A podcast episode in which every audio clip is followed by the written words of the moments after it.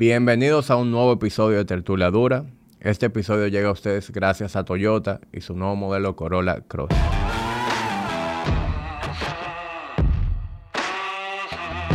En el episodio de hoy vamos a estar desarrollando parte del QA, las preguntas que, que planteé hace poco más de una semana en Instagram, con la intención de desarrollarlas junto al doctor Jorge García.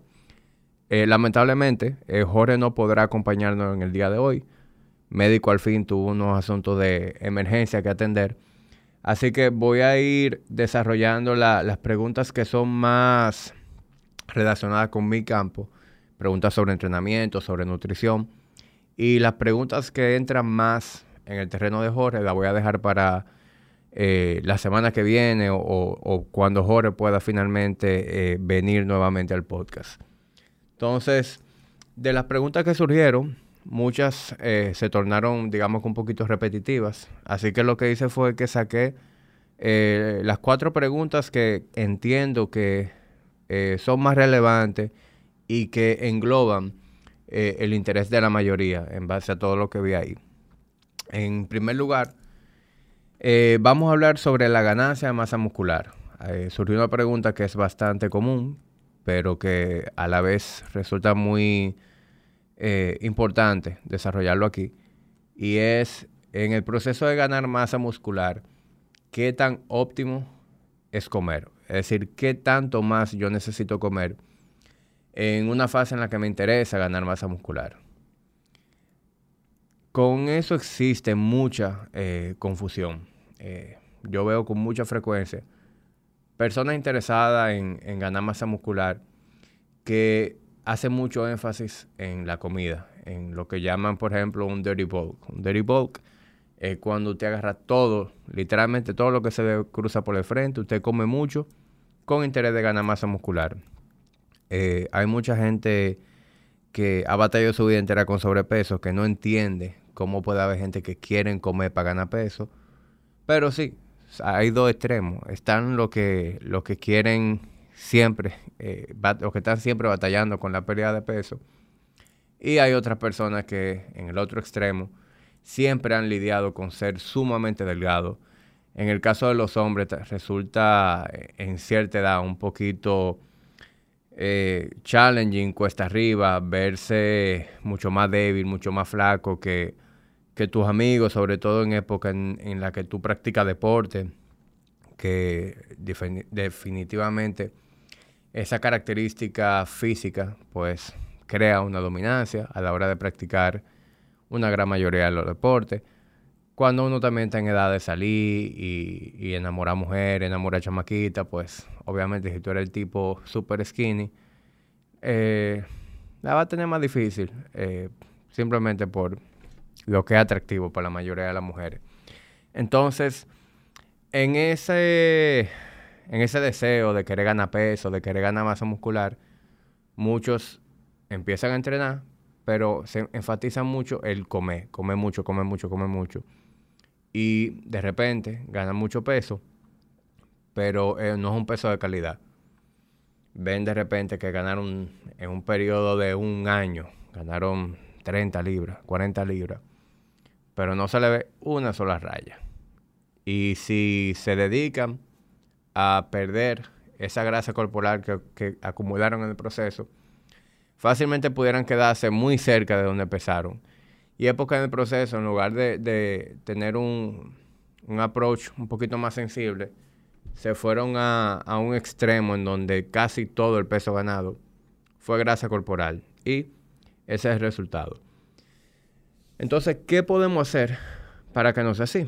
Para que en ese proceso de ganar masa muscular sea un proceso en donde la mayor cantidad de peso que yo gane sea de músculo y, que en ese proceso no tan solo yo logre mejorar y, crear una buena composición física, sino que incluso en términos de salud eh, no me vea afectado. Hay algo que tenemos que tener claro y es que el responsable principal de ganar masa muscular no es la comida, es el entrenamiento. La comida juega un rol permisivo en la ganancia de masa muscular. pero el estímulo real es el entrenamiento. Entonces, más que eh, enfocarnos en comer todo lo que se nos cruce por el frente, lo que tenemos es que educarnos y llevar un programa de entrenamiento que sea, que tenga buenos principios, que, sea un programa con criterio y aplicar sobrecarga progresiva. Es decir, cada semana queremos mejorar en nuestro entrenamiento, ya sea manejando más peso, sea manejando más repeticiones, sea manejando una mejor técnica en los movimientos, pero queremos progresar de manera consistente.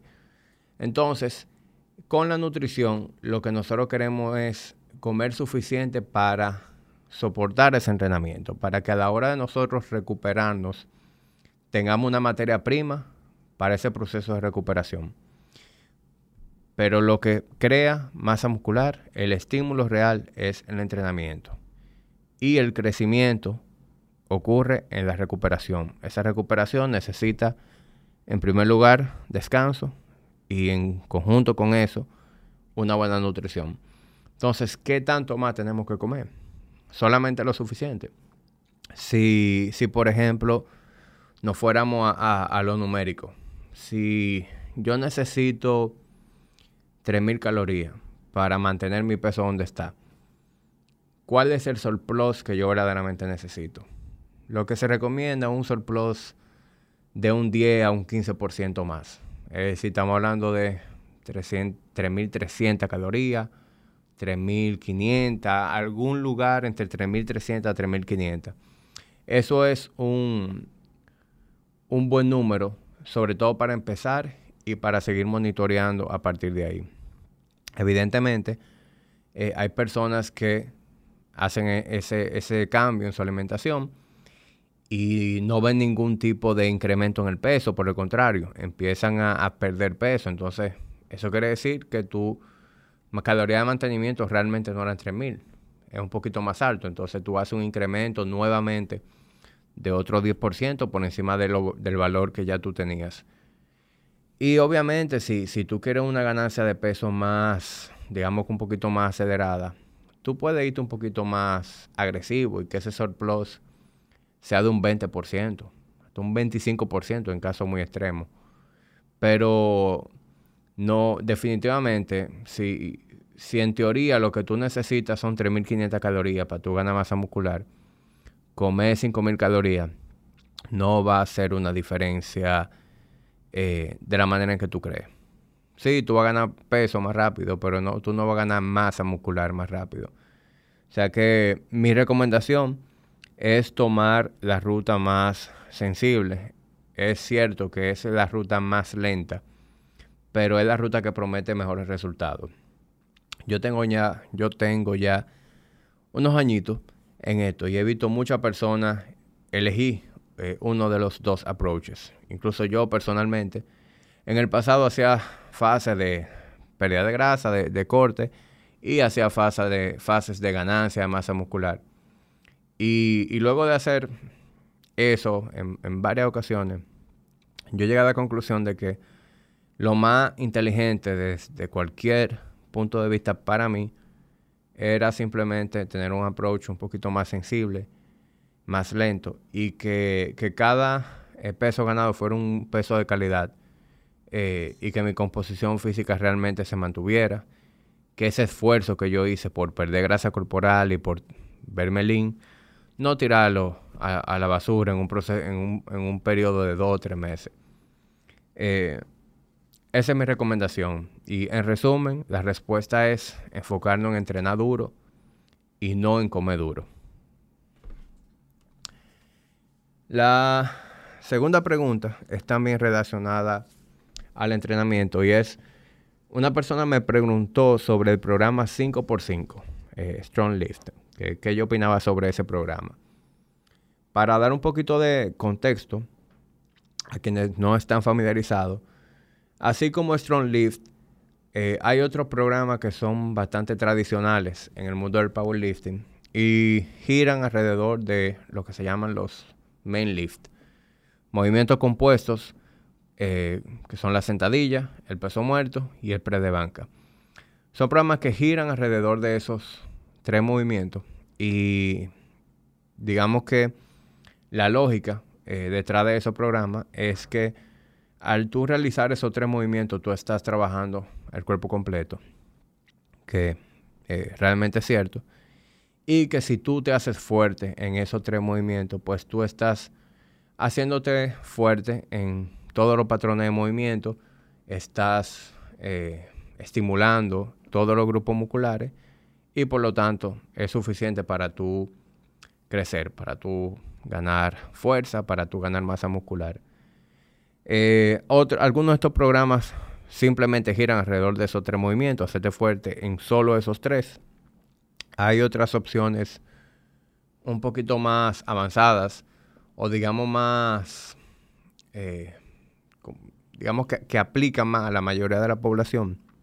Y es que tú haces los tres main lift y tú haces otro movimiento accesorios, secundarios, que tienen la función de mejorar tu desempeño en el, en el main tree, en los tres principales, y también estéticamente, pues, eh, estimular algunos, algunos músculos. Por ejemplo, eh, si tú solamente haces squat y deadlift y tú tienes tendencia a, a tener la pantorrilla muy delgada, pues sí, tú vas a estimular bastante los cuádriceps, los hamstrings, pero de repente te puedes quedar con la pantorrilla un poquito rezagada en comparación con los demás grupos musculares. Entonces ahí un movimiento accesorio sería hacer eh, levantamiento de pantorrilla, calf raises. Lo mismo ocurre con los brazos. Eh, sí, tú, en teoría, digo, en teoría no, en la práctica también. Cuando tú haces pre de banca, eh, tú estás estimulando los pectorales, los hombros, los tríceps. Pero si tú solamente haces esos tres movimientos y por naturaleza tú no tienes tendencia a tener brazos, eh, a, crear hipertrofia en los brazos, pues probablemente tú tengas un torso ancho, pero tengas los brazos muy delgados. Entonces ahí, movimientos accesorios serían hacer flexiones de codo, es decir, movimiento de bíceps, y extensiones de codo, que vienen siendo extensiones de tríceps, con la finalidad de mejorar el performance en el pre de banca, pero al mismo tiempo también estéticamente, eh, estéticamente mejorar eh, tu físico. Entonces, esa es, digamos que la...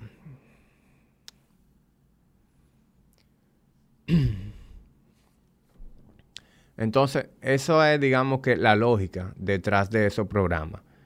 Entonces, respondiendo la, la, pregunta, eh, sí y no. ¿Qué quiero decir con eso? Si tú fueras una persona con la capacidad, el control motor de poder hacer una sentadilla correctamente, de poder hacer una flexión de cadera correctamente y de tener una buena movilidad para hacer un press de banca y una buena técnica, pues sí, tú puedes ver un buen progreso con, un programa como el 5x5, eh, ganar fuerza en esos movimientos y desarrollar un buen físico. Sin embargo, eh, son programas eh, templates. Son programas que están dirigidos para una mayoría y especialmente con una mayoría con fines de competir en powerlifting. ¿Cuántas personas de las que están escuchando ahora mismo quieren competir en powerlifting? E incluso, aunque tú quieras competir en powerlifting, no necesariamente eh, es el programa indicado para ti. Yo pienso que, lo he dicho mil veces aquí, yo pienso que lo ideal es la individualización. Y mientras más yo me educo, mientras más tiempo paso haciendo esto, más firme creo en la importancia de individualizar. Lo veo a diario en personas que llegan al gimnasio, que hacen una consulta inicial, y veo como cada quien tiene un cuadro diferente. Vemos personas con restricciones de movilidad, vemos personas con, con falta de, de ese body awareness, de moverse correctamente en muchos de los patrones de movimiento. Mucha gente no puede hacer ni siquiera una sentadilla con su propio peso. Mucha gente no puede hacer una flexión de cadera de llevarse la punta de los dedos a, a la punta de los pies. Entonces, tú tomas una persona que no puede dominar su propio peso en una sentadilla, que no puede hacer una flexión de cadera correctamente, lo pone en un programa como 5x5 y el resultado va a ser desastroso. Entonces, por esa razón, eh, afirmo la importancia de la individualización. Ahora, si tú eres una persona con un background atlético, a lo mejor tú practicaste siempre deporte. Eh, en esa práctica de deporte tú hacías eh, en, complemento a, tu entrenamiento eh, sentadilla, tú hacías peso muerto, tú hacías pre de banca. Pues sí, tú pudieras hacer un programa como 5x5 y ver buen progreso. Pero aún así, habría que ver cuál es tu condición física. Porque si tú hiciste deporte eh, a los 17 años y hoy tú tienes 25 años, tú no puedes pretender que tú tengas la condición física que estabas cuando tú tenías 17. O sea que, en resumen, eh, la respuesta es individualización. Yo no recomiendo eh, en ningún yo no recomiendo ningún programa genérico, ningún programa que, que, esté orientado a una mayoría. Eh, tú puedes hacerlo y, digamos que a través de prueba y error tú puedes encontrar que te funcione y que no. Pero quien me hace la pregunta me imagino que quiere una respuesta que le ahorre tiempo, que le dé resultados y que sea un camino, digamos, que, que, que, es una experiencia positiva. Es decir, cuando tú empiezas a, hacer un programa de entrenamiento, la mayoría de la gente hoy en día tiene muchas dificultades a la hora de, de empezar a entrenar y de empezar a cuidarse de sí mismo. Entonces, cuando la gente me hace ese tipo de preguntas, yo le quiero dar una respuesta que verdaderamente le ayude y que si mañana deciden sacar de abajo y empezar a ejercitarse, empezar a comer mejor, la experiencia sea lo más positiva posible. Entonces, para que sea positiva, te tengo que poner en el camino correcto. Si te digo que te vaya por una vía en donde sé que hay mucho margen de error, en donde sé que hay mucha probabilidad de que algo salga mal, pues entonces te estoy poniendo en una posición de fracaso. Entonces, creo que eso responde bastante eh, claro lo que yo pienso sobre eh, el 5x5.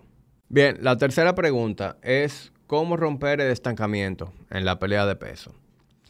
Y antes de asumir que hay un estancamiento, es muy importante eh, asegurarnos de que un estancamiento es real. ¿Y por qué se lo digo? Porque muchas veces nosotros nos engañamos nosotros mismos. La mente es bastante tricky.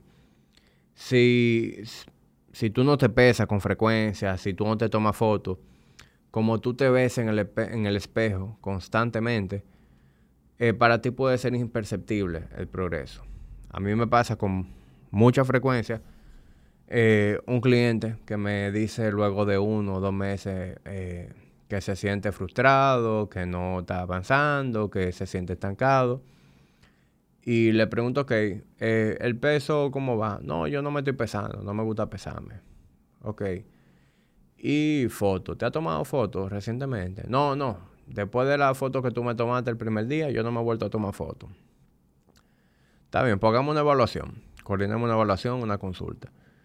El cliente llega a la consulta y se sube en la balanza X cantidad de libras menos. Ese es el primer check.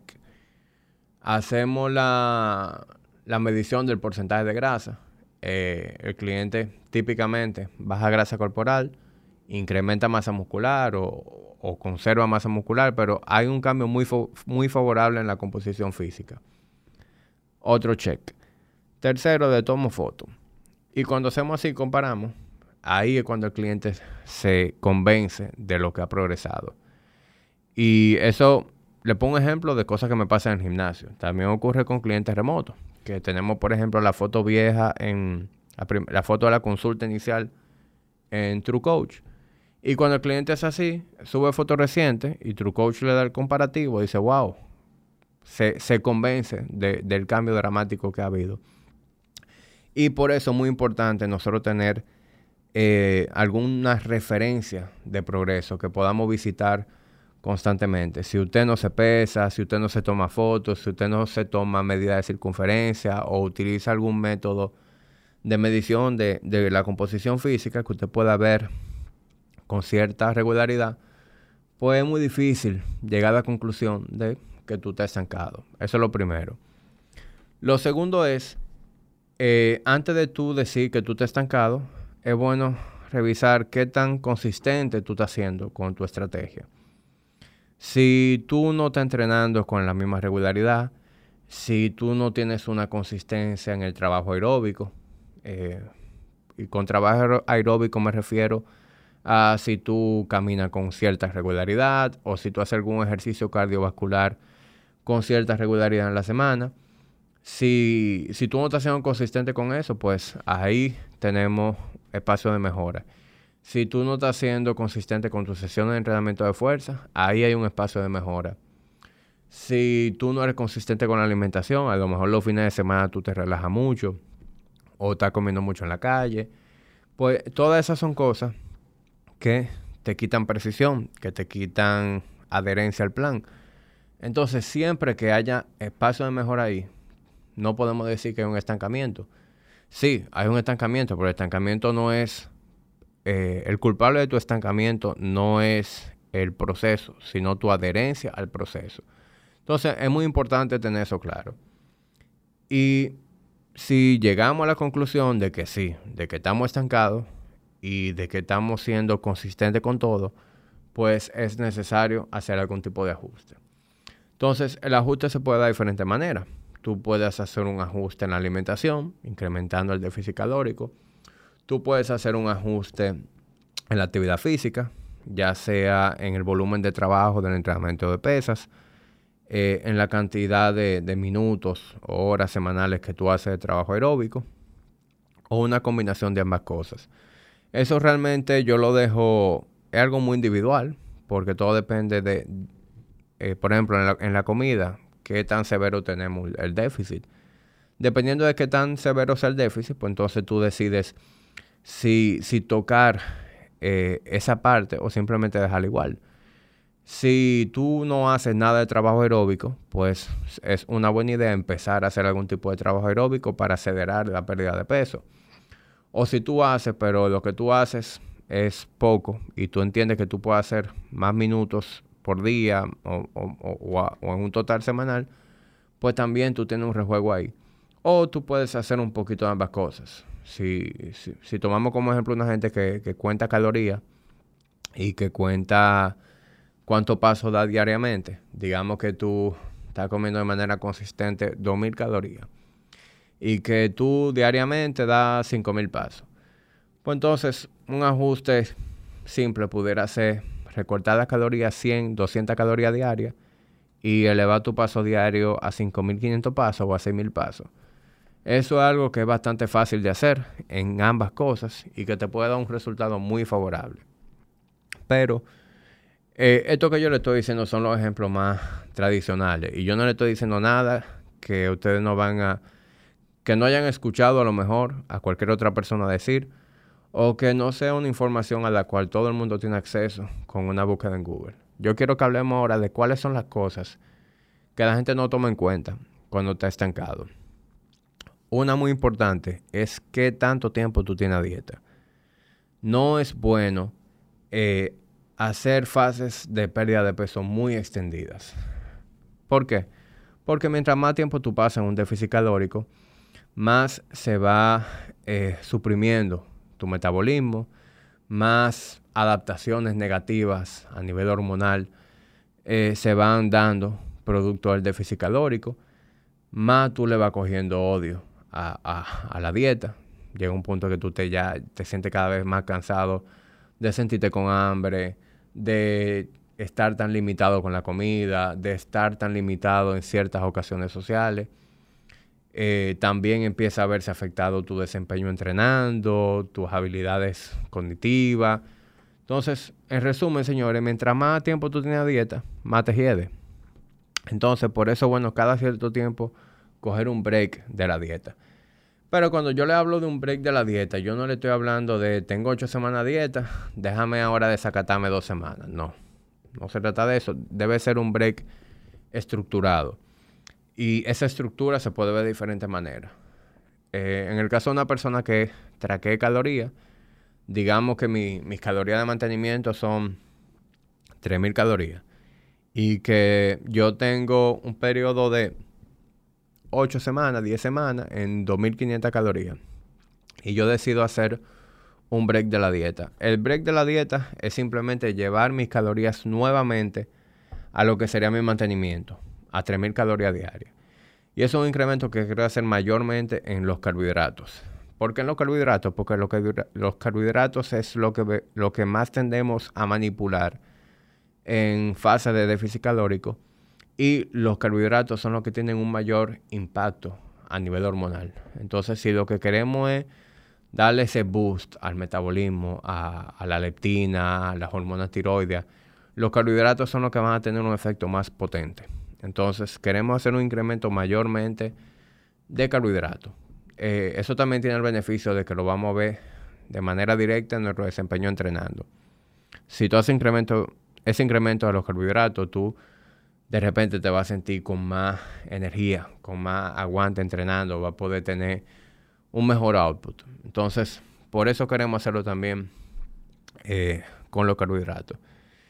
Si tú eres una persona que no cuenta calorías y digamos que tú estabas llevando una especie de, meal plan o, de approach en el cual eh, tú simplemente te ibas por selecciones de comida, pues tú puedes de manera intuitiva comer más por ese tiempo. O por ese tiempo solamente empezar a contar el extra. Digamos que tú quieras un déficit calórico. Perdón, digamos que tú tienes ocho semanas con un approach, por poner un ejemplo, en una dieta paleo. Y en esa dieta paleo, tú has sido consistente con los desayunos, con el almuerzo, con la cena. Tu, tu maintenance, es decir, tu, tu diet break, perdón, puede ser algo tan sencillo como tú decís, ok, yo voy a comerme diario dos tazas de arroz encima de lo que yo me comía. Esas dos tazas de arroz son más o menos 100 gramos de carbohidratos y me representan 400 calorías. Entonces, es una manera bastante minimalista de hacer un, diet break. ¿Con qué frecuencia? Se recomienda que aproximadamente cada 8 o 12 semanas tú, tú hagas una especie de reset, una especie de diet break que puede ser de dos semanas, 14 días, para tú darle una oportunidad, a, darle un break a tu organismo, pero también es un break a, tu mente, a tu estilo de vida. Eh, con ese rejuego ahora en las calorías, tú puedes comer alguna cosa que a lo mejor te, te veías muy limitado a comer, tener un poquito más de rejuego para eh, situaciones sociales y aunque yo no recomiendo que sea una excusa para tú empezar a comer lo que te dé la gana, pues es el mejor momento para tú tener cualquier indulgencia con moderación. Eh, otra cosa también que sirve para romper el estancamiento es examinar nuestro estilo de vida y ver qué cosas podemos hacer. Mucha gente no duerme lo suficiente, maneja mucho estrés y con algo tan simple como atender esa parte, es muy fácil ver que tu progreso se acelere nuevamente. Si tú eres una persona que duerme menos de 6 horas diariamente, que estás bajo mucho estrés y tú te organizas de la manera que sea para que por lo menos tu sueño mejore dramáticamente, para tú dormir de 7 a 9 horas de calidad ininterrumpida. Algo tan sencillo como eso puede eh, detonar eh, que tú progreses de manera acelerada nuevamente. Y con eso cerramos con mis recomendaciones sobre cómo romper el estancamiento en la pérdida de peso. Cuarta pregunta, hacks para comer fuera. ¿Qué recomendaciones eh, puedo dar para adaptarnos a situaciones en las que nos hemos obligado a comer fuera, ya sea por temas de trabajo que tenemos que resolver en la calle, eh, tema de viaje, estamos fuera de casa unos días y tenemos también que adaptarnos a, esas circunstancias. O por eventos sociales. A lo mejor tú vas a salir con tu pareja o con un grupo de amigos. ¿Qué tú puedes hacer para que eso no sea un tema en donde las cosas salgan de control? O simplemente para que tus decisiones se parezcan lo más posible a lo que tú harías en tu casa bajo un ambiente controlado. Eh, mi recomendación en, este caso es bastante simple. Eh, cuando tú vas a comer fuera, tú quieres que tu comida fuera se parezca lo más posible a como tú comes regularmente. Eh, la gente que son muy fanática de, de, de Fit Fit Your Macros y, que solamente miran macros, eh, a lo mejor no estén de acuerdo conmigo. Eh, pero yo no me iría por esa recomendación que se tira ahí por ahí de, de comer en cadenas. De ir a cadenas que tienen su menú en, en MyFitnessPal y coger cosas de ahí que tengan lo macro y trabajar en base a lo macro por varias cosas. Lo primero es que, aunque, aunque las cadenas, las grandes cadenas de comida tengan sus procesos estandarizados y tengan las calorías de sus platos en, una base de datos como MyFitnessPal, eh, eso puede tener un margen de error legal. Es decir, legalmente puede haber un margen de error de más o menos, si no me equivoco, un 20% entre lo que realmente tiene tu comida y eh, lo que dice el label. Y eso aplica para las cadenas de comida, eso aplica para cualquier marca que tenga un label. Entonces, de por sí, puede haber un 20% de margen de error. Lo segundo es, la mayoría de las cadenas de comida no, no están interesadas en que tú pierdas peso y ni en que tú tengas la mejor salud. Obviamente yo no estoy diciendo que quieren lo malo de ti y que te quieren hacer daño, tampoco yo me suscribo a esa, a esa teoría eh, de conspiración, pero todos los negocios, la mayoría de los negocios, están en el negocio de ganar dinero. Y en el negocio de ganar dinero, en, en la comida, como se gana dinero es reduciendo el costo. Como se reduce el costo, es normalmente yéndonos por los ingredientes de peor calidad. Entonces, cuando tú comes ese tipo de cosas, es muy probable que tú le estés metiendo a tu organismo producto de la peor calidad. Entonces, cuando tú dices, ah, no, tú cuando viajes lo que tienes que comer es cosas que tengan MyFitnessPal. Métete en tal cadena, métete en tal cadena y, y ten MyFitnessPal. Eh, no. No, desde el punto de vista de precisión no es lo que tú crees. Y desde el punto de vista de de calidad de los nutrientes, eh, deja mucho que decir. Entonces, yo pienso que cuando tú vas a comer fuera, tú quieres eh, comer eh, calidad y quieres comer porciones correctas. Entonces, ve a sitios en donde, que te den esa sensación. Y obviamente, ningún, ningún lugar te va a dar esa seguridad. Porque con los restaurantes pasa lo mismo. Los restaurantes también están en el negocio de ganar dinero. Eh, sin embargo, no todos los restaurantes operan bajo el mismo criterio. Eh, y eso es algo que tú muchas veces puedes percibir en cómo en, la misma comida, en, las porciones, en cómo te la presentan, en la filosofía detrás de los restaurantes.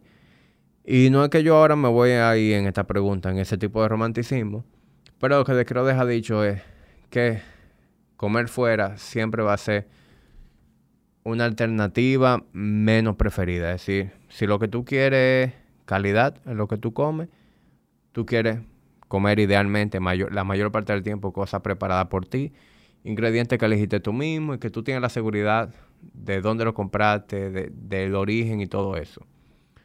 Pero evidentemente esta pregunta es para adaptarnos a esos momentos en donde no podemos comer lo que nosotros preparamos. Entonces, ¿qué mejor manera de estar lo más cerca posible a esa descripción que yo le di anteriormente que pidiendo las cosas lo más cerca posible de su estado natural? No hay error, es decir, no hay perdedera.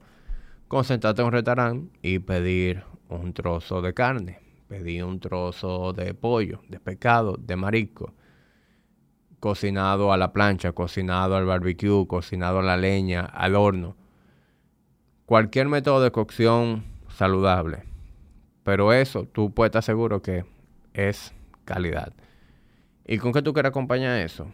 Con algo también que sea simple eh, determinar qué hay en el plato. Por ejemplo, tú puedes acompañar cualquiera de esas fuentes proteicas con una ensalada verde. Si tú puedes la ensalada verde, tú puedes pedir el dressing aparte, de manera tal que tú mismo puedas dosificar el dressing a mí me gusta mucho utilizar balsámico eh, en las ensaladas porque es calóricamente mucho más amigable que cualquier dressing. no tiene los ingredientes eh, basura que tienen mucho dressing también y le dan un muy buen sabor a los vegetales. Tú puedes irte por opciones también como vegetales salteados, vegetales al vapor, arroz blanco, te puede ir por víveres, te puede ir por una infinidad de cosas, pero tú quieres cosas simples. Que cuando tú lo ves en tu plato, tú sepas lo que hay. Eh, cuando tú acompañas de tu, comida, por ejemplo, con, con, una pasta, con una lasaña, pues sí, puede saber muy bueno, pero tú no sabes lo que hay ahí. Tú no sabes qué ingredientes le pusieron. Y si tú estás en un periodo en donde tú estás buscando perder peso, pues entonces tú no quieres tanto cabo suelto en tu comida. Entonces, esa era mi mejor recomendación. Alguna fuente proteica y algún site simple. Que tú puedas con claridad ver los ingredientes que, hay en tu plato y saber lo que tú te estás comiendo. En cuanto a los vegetales grill, yo no lo mencioné porque hay, lugares, o la, mayoría de los lugares, la manera en que te hacen los vegetales grill es con una abundancia de aceite. Entonces, pierde el propósito. Cuando tú te haces unos vegetales y tú le agregas una cantidad muy abundante de aceite, lo más probable es que es un aceite de calidad inferior. Y en adición a eso, tú le estás añadiendo algo que es muy denso a nivel de calorías. Entonces, cuando tú te estás comiendo unos vegetales grill, que se supone que es una opción saludable y de volumen de comida y bajo en calorías, y tú te estás metiendo la cantidad de, grasa que hubiera en una papa frita por la cantidad de, aceite que le pusieron, pues eso pierde el propósito. Entonces, yo si voy a pedir vegetales eh, al grill, me gusta poner en sitio donde yo sé literalmente que están al grill. No, no que me lo están haciendo en una plancha con muchísimo aceite, sino que están a lo mejor en una parrilla en donde yo literalmente estoy viendo la parrilla tú también te puedes dar cuenta de qué tanto aceite se usó por la contextura. Cualquier persona que ha hecho vegetal de grill en su casa sabe que no se parecen en nada al que te trae un restaurante. Y la diferencia está en la cantidad de aceite que le pusieron. Entonces también en, cuanto a los desayunos, aplica lo mismo. Tú te quieres ir por simpleza, tú te quieres ir por comidas que tú puedas visualizar claramente cuáles son los ingredientes. Eh, a lo mejor pedí unos huevos hervidos, unos huevos a la plancha, con alguna porción de víveres, cualquier cosa que ustedes puedan ver el plato y decir, ok, aquí yo tengo huevo, aquí yo tengo un poco de, de tocineta o tengo un poco de jamón y aquí yo tengo una porción de carbohidrato o un poquito de fruta. Si, o, si va a un restaurante, eh, digamos que un poquito más moderno, tú puedes hasta pedir un desayuno como steak and eggs, y ya tú sabes que ahí hay un steak de tanta onza y hay un huevo. Entonces realmente no hay mucho hack comiendo fuera. El, hack para mí es comer comida de verdad. Comer cosas que al tú verde en el plato tú tengas bastante claro qué es lo que tú te estás comiendo. Y no me suscribo a esa recomendación de métete en una cadena eh, porque la comida está en MyFitnessPal. La comida puede tener fines pero eso ni es preciso y está muy lejos de ser calidad. Y esas son las preguntas que yo tenía eh, para hoy. Ya para la próxima semana, eh, ojalá que Jorge se pueda unir a nosotros para desarrollar las preguntas que se quedaron pendientes de ese thread de QA que recibimos. Em, lo mantengo al tanto en caso de que Jorge no pueda, pues entonces sigo con la programación regular en lo que Jorge pueda eh, resolver algunos asuntos que ha tenido que atender y, y, viene por aquí nuevamente. Gracias por su atención, gracias por su apoyo de siempre. Si ustedes conocen a alguien que le puede interesar el contenido que compartí hoy, pues se lo hacen llegar. Y ya Spotify tiene la campanita. En la campanita de Spotify usted le da ahí y, cada episodio de Tertulia Dura que, que salga, usted va a recibir una notificación y ya usted sabe qué hacer con eso. Gracias por su atención y nos vemos en una próxima entrega de Tertulia